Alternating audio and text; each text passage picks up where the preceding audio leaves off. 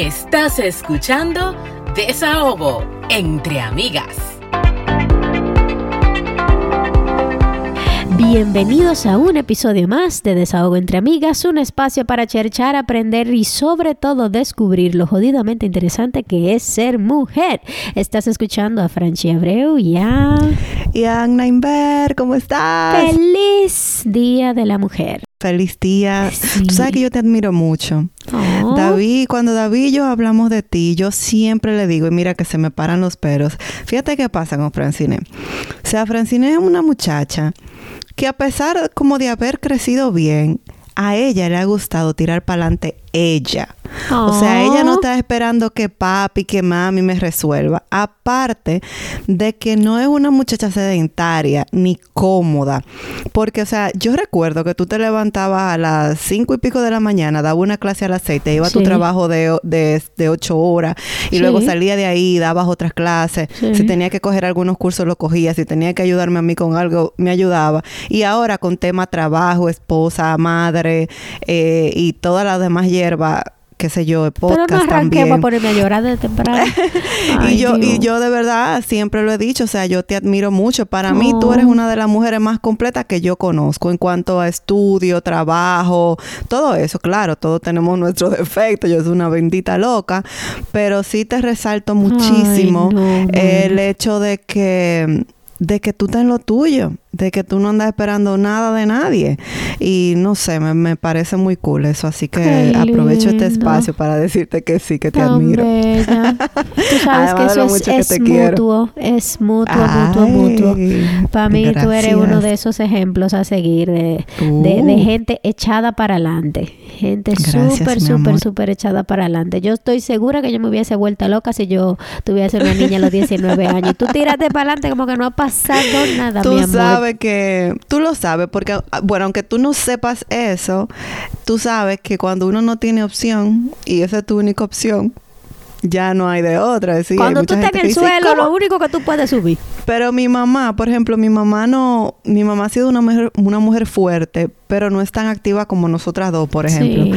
Y ella con cuatro se quedó sola, mi papá murió, que en paz descanse. Y lo hizo. She's alive. Still alive. Las mujeres tenemos una fortaleza que es indescriptible.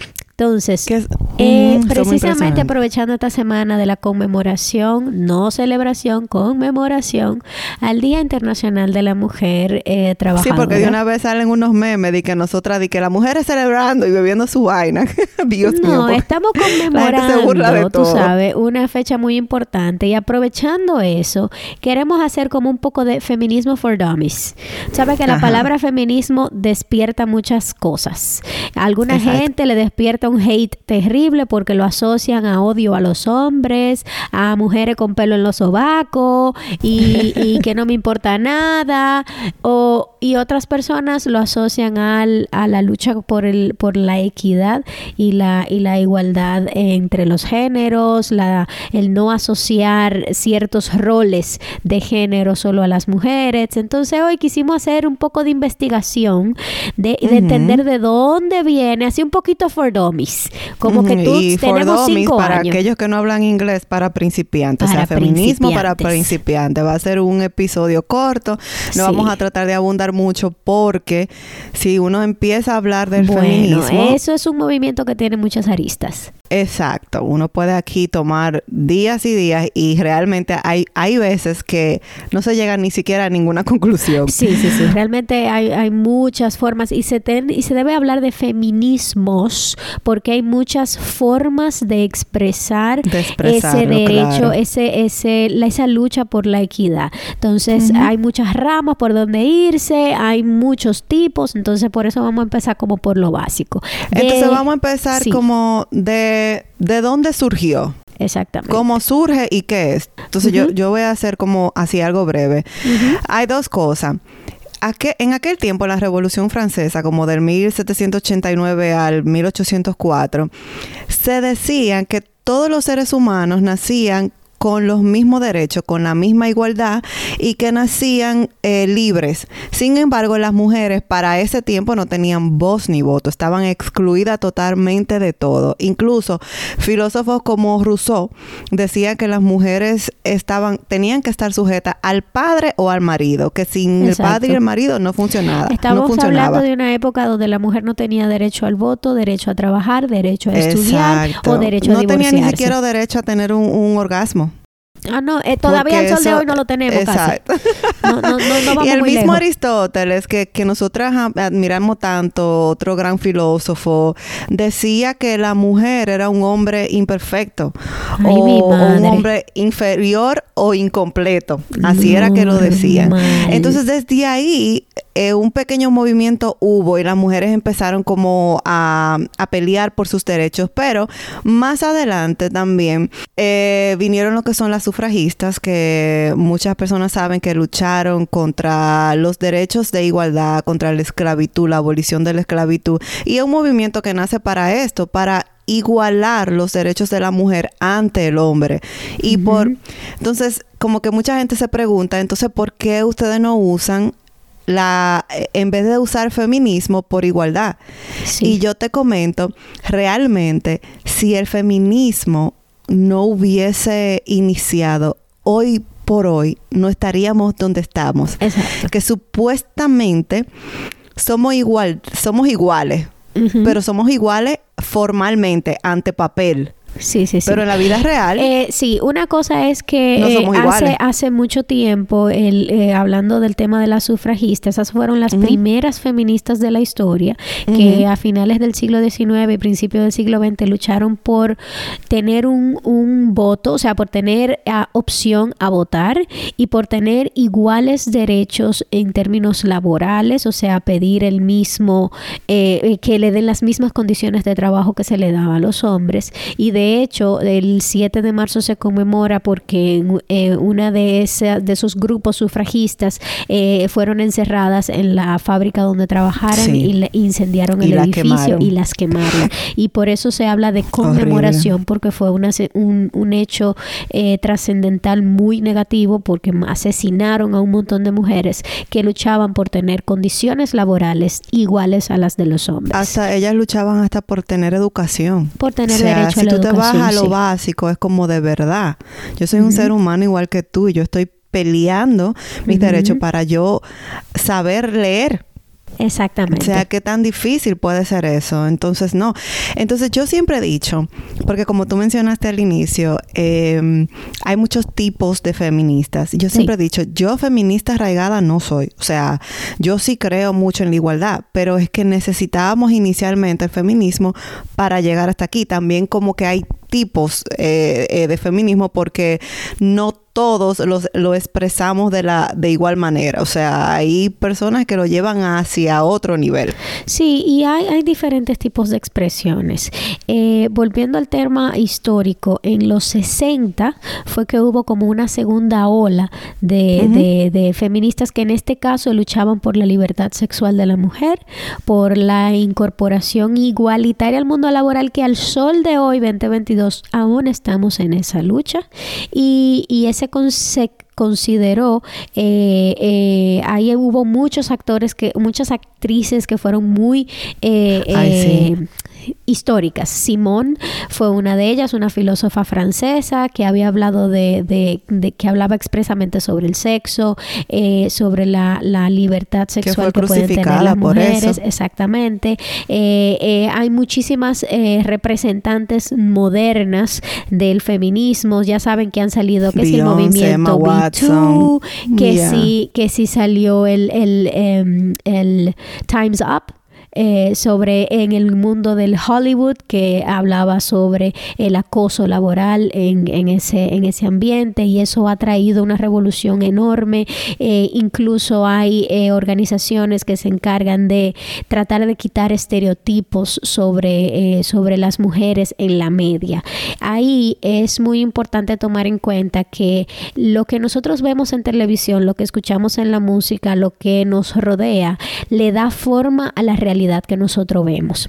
Entonces, ¿qué pasa? Si en el cine solamente vemos a la mujer que es la princesa que hay que rescatar o la fen fatal que nada más anda sexy seduciendo al tipo y que solamente es objeto de deseo y que no es líder sí, porque nos nada. ponían a los dos extremos, no, no podían poner un intermedio. O, somos la inútil princesa buena para nada. Ajá. Exacto. Que había que rescatar y que había que darle todo.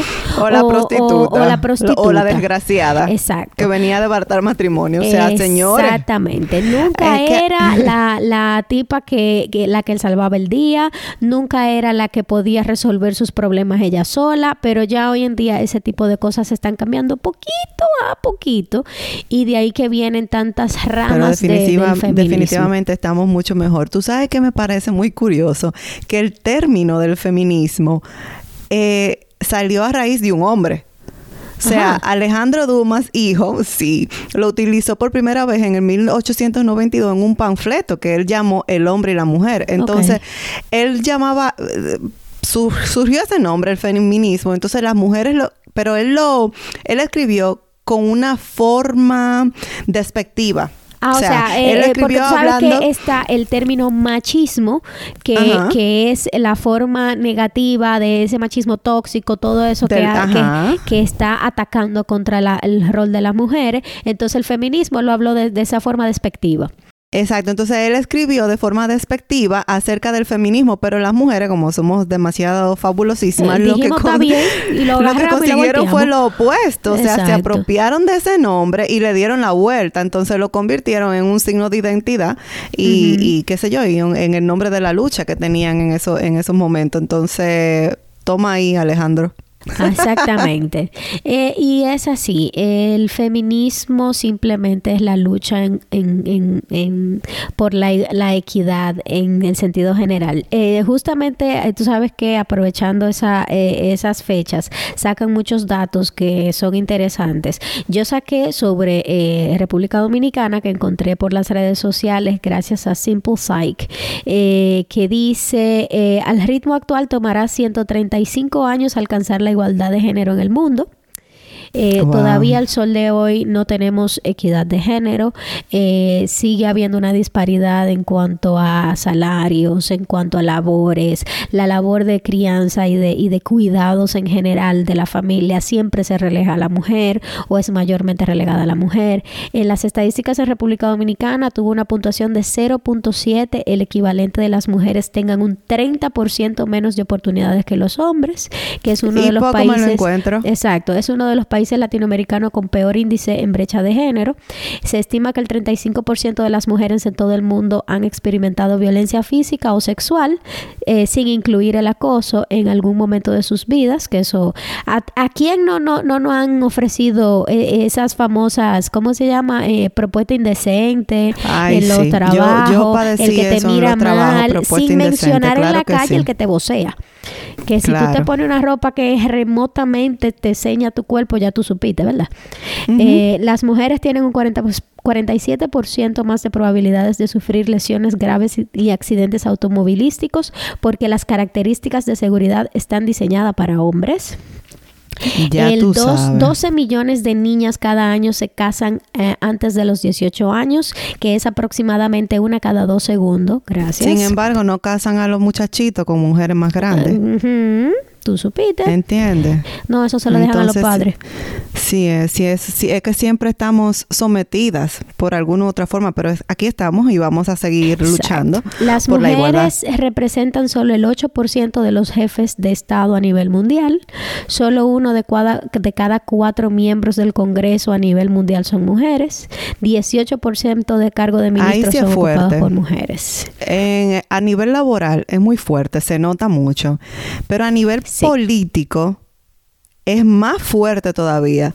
porque tú puedes encontrar más fácil en una organización grandísima o en una compañía privada grandísima, tú puedes encontrar más fácil cinco gerentes y que dos sean o tres sean manager y, que el otro sean del otro sexo. Pero a nivel político, no, hay que imponerse. fuerte. Hay que imponerse. Exacto. Miren, para hay un libro de Nuria Varela que tiene como este término, el feminismo para principiantes se llama, así como nosotros lo estamos explicando, pero evidentemente ella hizo un mejor research. Entonces, por si lo quieren leer, ahí está. Es súper corto, o sea, no que la gran cosa. Eh, y me pareció muy interesante. Sí, es bueno entender por qué eh, las mujeres estamos haciendo estas distinciones. Y yo hice un post sobre eso precisamente, aprovechando el, cumpleaños de Amelia, eh, mm. que eh, le compramos los juguetes de herramientas. Ella ama las herramientas. Todo lo que sea carrito, que ruede, que se arme, que, que dé vuelta, que haga, todos los juguetes de acción y efecto, para ella son lo máximo. Y las herramientas, ella las ama porque ella también ve que su papá usa mucho las herramientas y ella la quiere usar también. Exacto. Eh, y, yo, y yo la veo jugando y feliz y yo digo, wow. Increíble. Y pensar que eso era imposible en una época. Darle un juego que originalmente de, varón a una hembra, eso era como que un, un, un pecado. Y todo por ese imaginario que a nosotros nos, meten en la cabeza de que eso debe ser para mujeres, que eso debe ser para varones. Eh, eh, es un momento, y en el 2022 todavía eso exista, que todavía haya mujeres que, que la, la, las matan porque las violaron. O sea, eh, es una cosa que que es difícil hasta de, de, analizarla, de cómo es posible que han pasado tantos cientos de años y que todavía estemos luchando por las mismas cosas.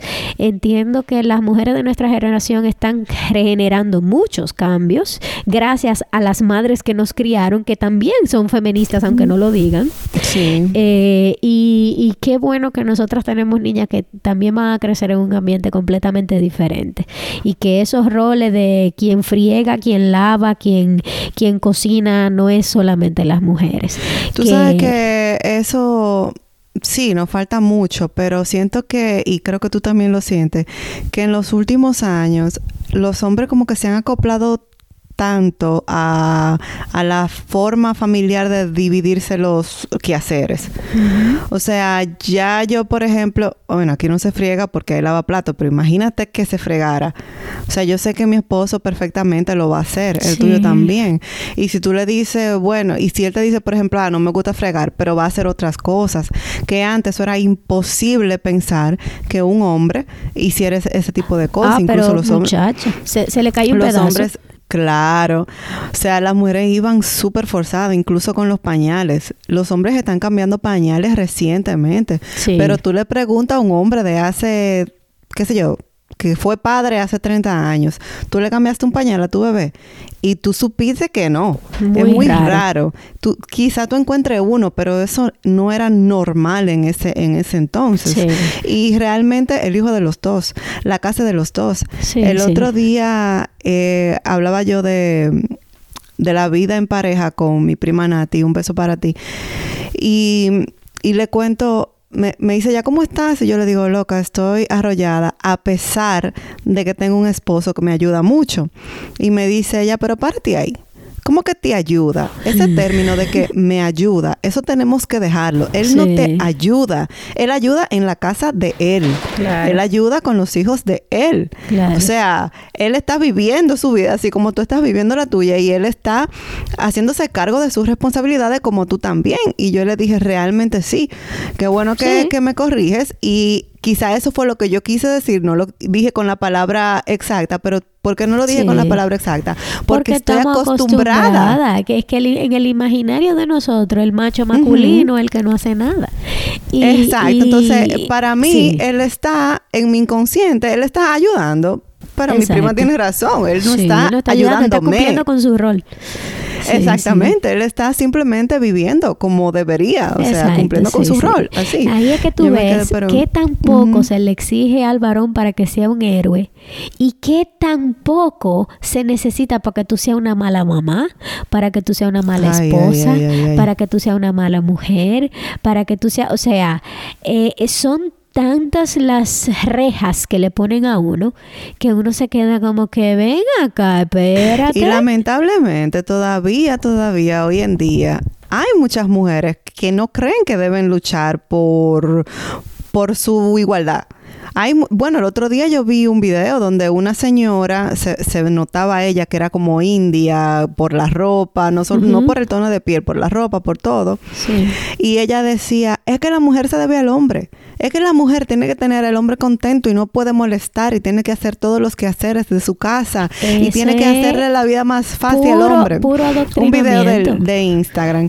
Sí. Pero, o sea, yo fuera de criticarla, lo que dije fue, ay hombre, porque es que ella todavía Sí. vive en ese mundo. Es que ese es su adoctrinamiento, ese, ese es su universo, eso es lo que a ella le Hay dijeron que es bueno y válido. Que donde la información no llega. Y como la información no llega y usted no sabe que puede revelarse y, y fue creada así para no revelarse, pues usted sigue creyendo Es que, que usted tiene que hasta no lavarle los llegue, pies a su esposo. Es que aunque le llegue, es que la han adoctrinado y la han criado de esa manera. Cuando ella vea una información diferente, ella va a decir que eso está mal, porque está fuera de su universo. Y mira, eh, eh, tú has notado algo, porque después que uno crece, uno no se da cuenta cuáles son las eh, barreras, qué sé yo, la- las limitaciones que, con las que uno la criaron, que uno tiene como que luchar con eso. Tú has identificado algo de que tú dices, conchale, pero eso es medio machista de mi parte. Sí, que yo cargo con la mayor, aunque, aunque a pesar de que mi esposo es muy diligente haciendo las tareas de domésticas y cuidando a las niñas, en mi, no sé si es en mi, en mi personalidad o en mi doctrina, como tú dices, de que yo cargo con la mayor responsabilidad de, de la casa y de todo. O sea, si hay que celebrar un cumpleaños, soy yo la que está pendiente. Si hay que celebrar Navidad, soy yo la que está pendiente. Si, por ejemplo, una hijada del cumpleaños, soy yo la que está pendiente. Y nosotras realmente, no voy a decirle bueno, sí, le quitamos esas responsabilidades porque Sí. como viven en el aire y si tú te pones a pensar, es un poco machista de mi parte, Sí. pero a este punto funcionamos así. En el momento en que yo estoy overwhelmed o que yo- abrumada y yo digo, mira, ya, o sea, no puedo más, encárgate tú. Pero es un tema de que, óyeme, hasta una persona, del, hasta un familiar de él que cumpla años, la que tiene que estar arriba de eso soy yo. Entonces, eso es un poco pasa. machista de mi parte, de que, ah, mira, Sí. en este momento hay que limpiar tal cosa, en este momento. Y él nunca dice que no, pero igual tú tienes que mandarlo. Que de Sí. repente, si tú fueras mi pareja, no hay que mandar a ninguna de las dos, porque vamos y lo No, es, hacemos. que, es que a uno le da gangrena en los ojos cuando uno ve que una media eh, eh, en el medio. Pero loca, o sea, el otro día él puso un papel en el piso y yo dije, déjame ver cuánto va a durar ese papel en el piso. Dos años y Al medio. final, al otro día, yo le dije, por favor, bótalo. Y él nada más se ríe. Y yo sí, porque que si no te lo digo, eso se queda ahí dos años Dos y años medio. y medio, claro que sí. Exacto. Entonces sí, sí. también es un tema quizá de eso, de doctrina, o puede ser de, de personalidad y de que los hombres no están tan atentos como nosotras. Bueno, en mi ¿Y caso tú de, de qué te has... Eh, sí, pero que Pero tú te has sentido víctima o, o machista en otros puntos, que Bueno, no sea te voy a quitarle decir responsabilidad al rasgos hombre. machistas. Yo llegué a caer eh, eh, eh, pensando así, para atrás, para atrás, para atrás. Que, que, que yo nunca pensé en que yo me iba a casar y nunca me quise casar. Sin Ujú. embargo, eh, cada vez que yo veía a una mujer muy exitosa, a nivel laboral o, o así como que una mujer de, de, de admirar por, por su estatus en, en términos laborales o de conocimiento, que tiene doctorado y qué sé yo qué, yo no la sentía completamente exitosa cuando sabía que esa mujer nunca se casó, nunca tuvo hijos, nunca tuvo nada. Como en Ah, ese, ya. en ese, en ese patriarcado de que tú eres exitosa cuando tú tienes familia. Cuando realmente eso es opcional. Eh, Sí. eh, yo sé que cuando yo estaba más joven yo decía, mierda, esa tipo es un genio, pero está desequilibrada porque solamente se ha enfocado en eso. Pero ¿y qué tiene eso de malo? pero Exacto. ese tipo de cosas uno las, eh, después que uno eh, aprende a que todo el mundo tiene una misión de vida diferente y que puede elegir Es que al final, hacer cosas o sea, diferentes, no exacto, ahí, ahí, ahí fuiste un poco machista. Sí. Eh, pero al final, ¿qué es el éxito? El éxito es el resultado feliz y pleno de una acción, Ajá. sea la que tú, la que tú, te pusiste. Exacto. La, Entonces, la de que tú te repente, pusiste, si la lograste, ya tú eres exitoso. o sea, hay muchas personas que ven a otras mujeres que no trabajan, que son madres nada más y dicen, ay, no ha sido exitosa, se ha dedicado a la familia. Y si ese era su Pero ese es su, éxito. Exacto. Y si ese era- exacto. O sea, si ese era su propósito, si esa era su meta, Sí, sí, viva sí. y deja vivir y sea feliz. Pero, pero sí e- es, Sí. mana, es la costumbre. Y otra cosa que La tengo, cultura. pero eso yo no sé si es machismo de mi parte o es tema de cómo me criaron. En mi casa, mami decora, pinta, que yo qué, que yo cuánto, papi el que tiene que ver con presupuesto. Él no le pregunta a ella si eso queda bien, si eso queda mal, si eso es rosado, si eso es verde, si eso es amarillo, si Mira, eso ¿qué tiene te digo? Tú sabes también Papi por lo se único da que sabe eso. es si eso está muy caro. Exacto, pero igual él paga, pues tu mamá compra y él paga. Exactamente. Pero fíjate, tú sabes que hay la brecha salarial y que hay mucho tiempo con eso de la brecha salarial. Entonces, por durante todos los años casi los hombres siempre han ganado más que las mujeres. Entonces, quizá por eso se da el tema de que el hombre siempre es el que tiene que pagar o no sé. No, pero lo que yo digo es, lo que yo tengo en- entablado en mi cabeza, que yo siempre vi esa dinámica, de que mami decide lo que va en la casa, el mueble, la decoración, lo que sea, y papi brega con presupuesto. Entonces, por ejemplo, Pero en que, mi que a ellos casa... no le importa eso casi. Ah, pero eso es lo que te digo, que en mi casa yo quiero poner un cuadro y César quiere opinar y yo me quillo porque yo no quiero que lo opine. Es que a mí no me importa lo que él va a decir, yo voy a poner eso ahí. Entonces, eh, eso crea mucho conflicto porque César quiere opinar, él quiere aportar, él quiere decir si esa raya va bien ahí o no, si ese color va bien en esa pared. Yo siento que ellos a veces lo hacen como, vamos a decir hasta por joder. Hay hombres que sí le gustan, pero no son la mayoría. Nosotras No. normalmente nos encargamos de ese tipo de cosas. Es tanto así, es tan cliché que tú puedes entrar a la casa de un hombre soltero y tú te das cuenta que es un Bueno, hombre soltero. Tú te das Tú te cuenta. das sí. cuenta. Entonces ya eso una, yo no creo que eso sea como feminismo o lo que sea. Ya yo Ay, siento yo que eso es un tema de que a nosotras eso es- nos gusta. Eh, no sé, César, va para otro lado porque ya ese no es tu área. Ponte Lo que pasa es que él siempre quiere ver la funcionabilidad de las cosas y si eso vale la pena o no. Porque él, es- él es del tipo de gente que él compra una cosa para toda la vida. El cuadro ahí vale la pena para que tu mujer esté tranquila y en paz y se siente a beber un café, a mirar el mirar cuadro y decir, cuadro. ay, Ay, qué, feliz lindo. estoy y qué lindo ese cuadro Ya, se ve ahí. Ya. Aunque me dure tres meses. cuartos. Aunque me dure tres meses, yo lo quiero cambiar porque es verano. Todo, exacto, todos los cuartos valió ya y ya. Porque dime, la paz mental. Claro, Bueno. uno tiene que hacer un, re- un rejuego porque si nos dejan a ti y a mí, queremos cambiar la casa mensual. Mi amor, con Pero- temporada. Con la temporada la cambiar. Pero nada, yo creo que hemos llegado al momento de desahogo. Ay, tengo muchos desahogos.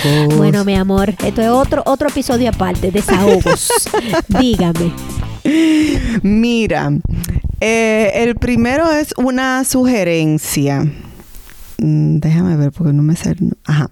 Amado Mira, el televidente. ¿Cómo? Amado televidente. Tengo una sugerencia, que es el primero.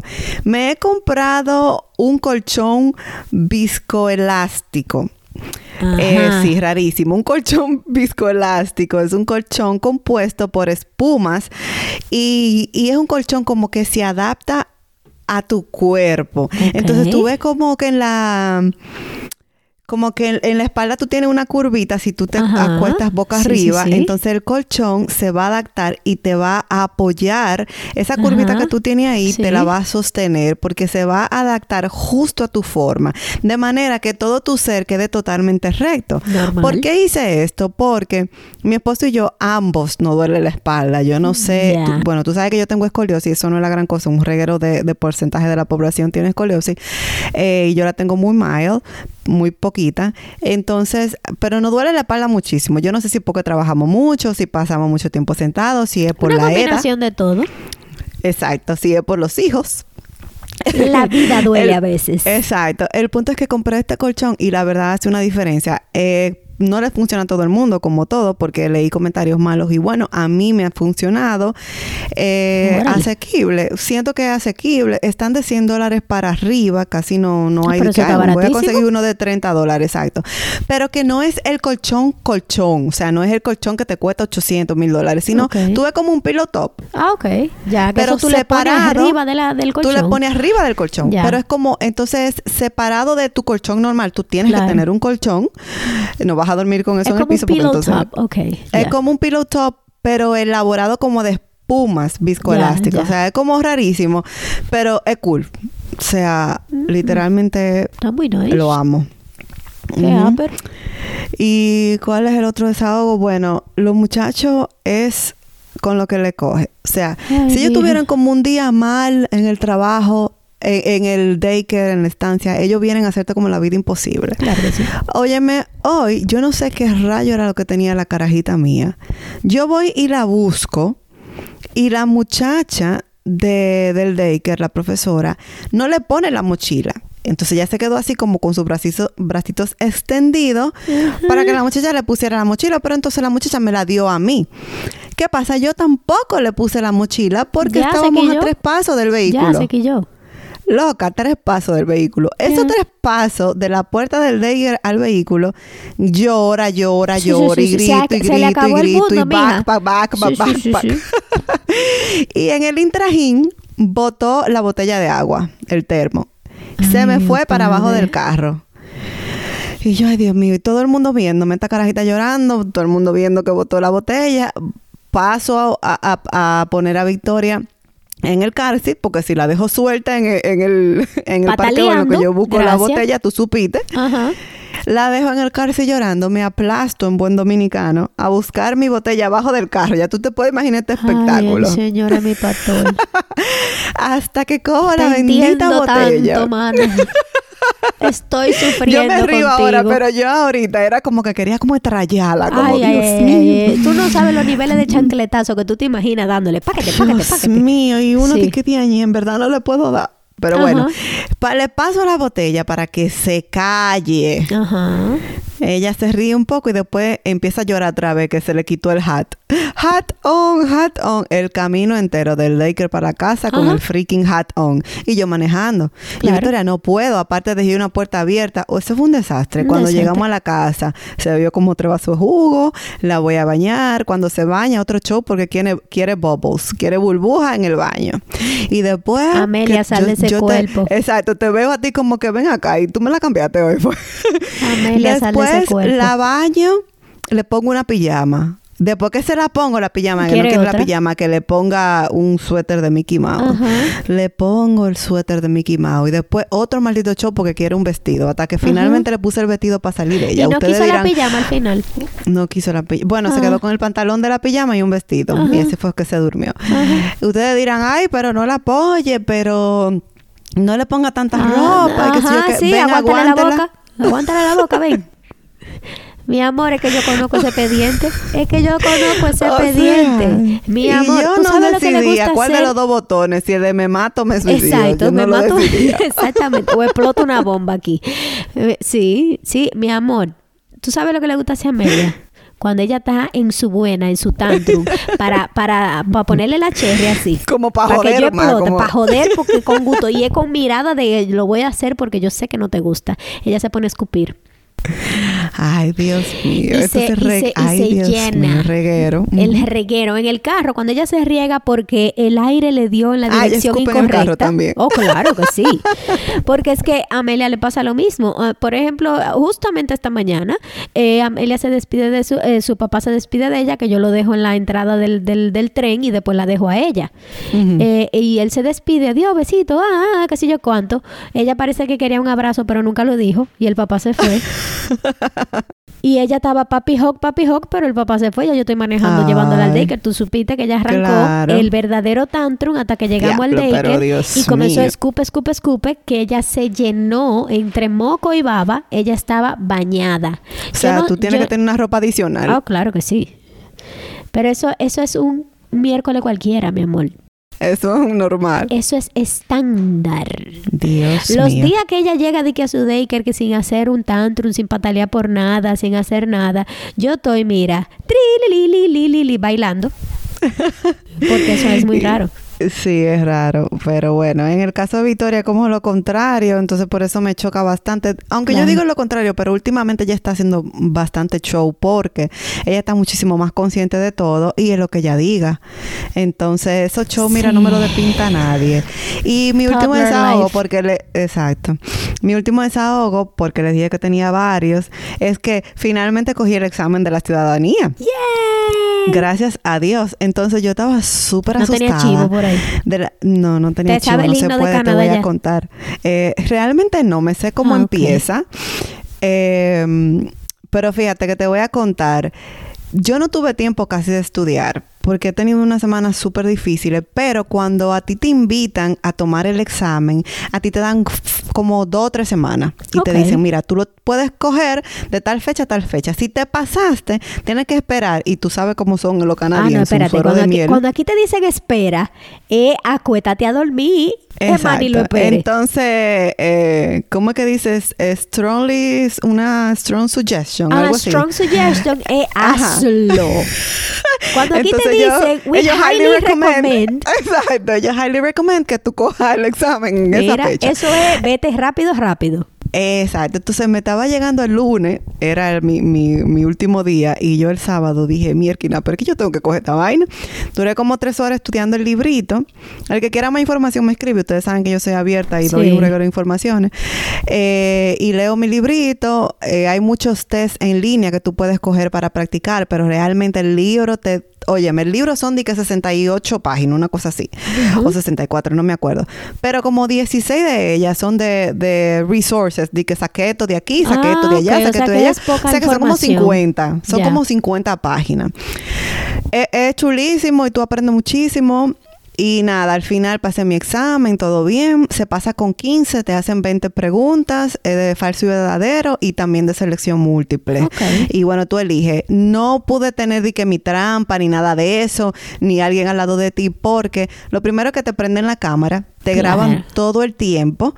Eh, de repente, si tú cuando estás mirando un chivo, ya tú supiste que te cancelan esa vaina.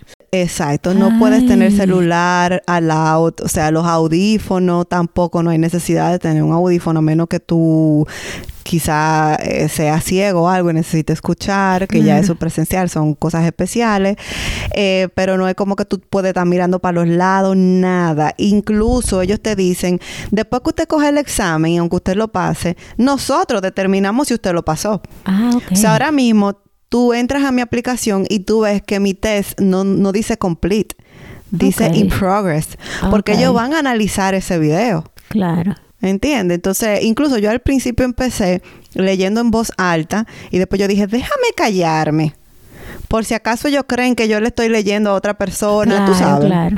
Pero no creo, porque tomé ese examen en cinco minutos, porque son 20 preguntas y, bueno, le di para allá y gracias a Dios ya salí de eso. Ya, eso bueno, son ya, esperar tu pasaporte azul, mi amor. Eh, sí, tú sabes, yo creo que ellos no dan el pasaporte. No, ellos el te dan como un certificado. Ajá, exacto, y tú lo tienes que solicitar. Pero ya, que me llamen, que quiero hacer mi ceremonia y todo mi cosa. Señor Maple, date. exacto. Ay, eh, bueno, te desahogaste de Amelia, pero algún otro desahogo. Desahogo. ¿Cómo está el trabajo? Tú tienes mucho que no hablar del trabajo. Ay, mi hija.